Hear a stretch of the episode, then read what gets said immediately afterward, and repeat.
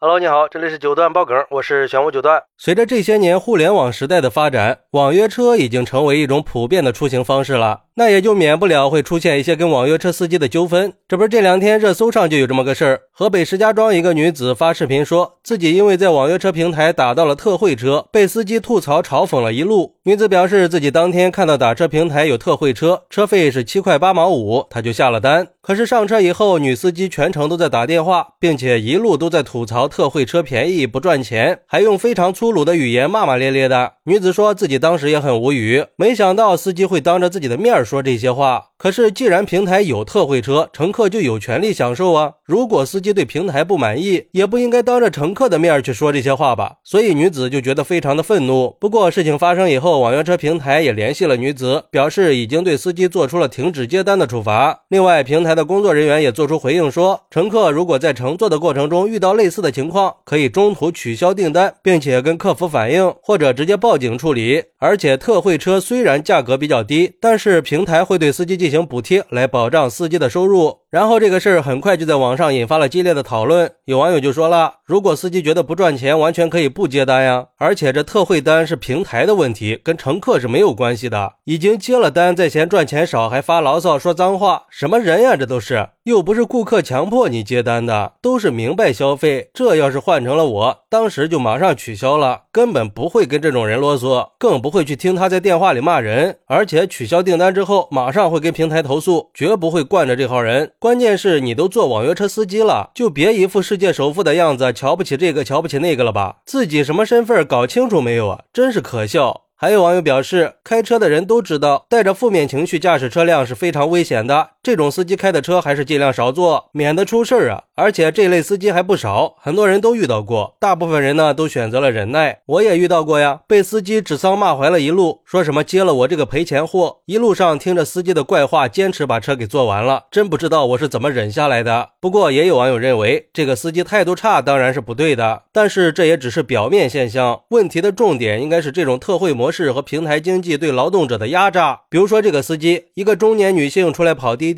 背后肯定有她的难处。只能说现在这些平台对于这些低成本劳动力的态度，简直冷漠到了极点。而且我们都在享受这些便宜的服务，却很少有人去想服务背后的人是怎么生活的。特惠车是便宜，可那是对乘客来说，对司机来说，这就是在剥削他们的劳动价值呀。所以还是不要对一个辛苦付出的司机揪着不放了。既然已经受到了惩罚，就到此为止吧。嘿。这话说的可不对啊！辛苦他不是不尊重人的理由和借口。司机作为服务行业的从业人员，就应该具备专业的职业素养，应该遵守最基本的道德规范和职业操守，应该尊重乘客的权益，给乘客提供礼貌热情的服务。而这个司机的行为很明显就违反了这个基本原则。毕竟乘客并没有做错什么呀，乘客只是选择了符合自己预算的交通方式而已。如果司机对平台有不满意的地方，可以像网友们说的一样，选择不接单或者。者跟平台去反映问题，而不是在乘客面前发泄情绪，而且这种行为也损害了平台的形象和声誉，最后导致自己受到处罚，赚不到钱，损失的还不是自己吗？不值当的呀。另外，平台也确实应该加强对司机的保障力度，确保司机可以获得应有的收入和待遇。毕竟，司机的收入确实会直接影响到司机的工作积极性和服务态度。还是希望各大平台可以在满足消费者需求的同时，保障司机的合理收入。当然，也应该加强行业从业人员的培训，建立完善的监管和惩戒机制，推动整个行业提升服务质量。而我们作为消费者，在遇到类似的不公平待遇的时候，也一定要站出来跟平台或者相关部门去投诉，勇敢的。去维护自己的合法权益。好，那如果你打车的时候遇到这种冷嘲热讽的司机，你会怎么做呢？快来评论区分享一下吧！我在评论区等你。喜欢我的朋友可以点个订阅、加个关注、送个月票，也欢迎订阅收听我的新专辑《庆生新九段传奇》。我们下期再见，拜拜。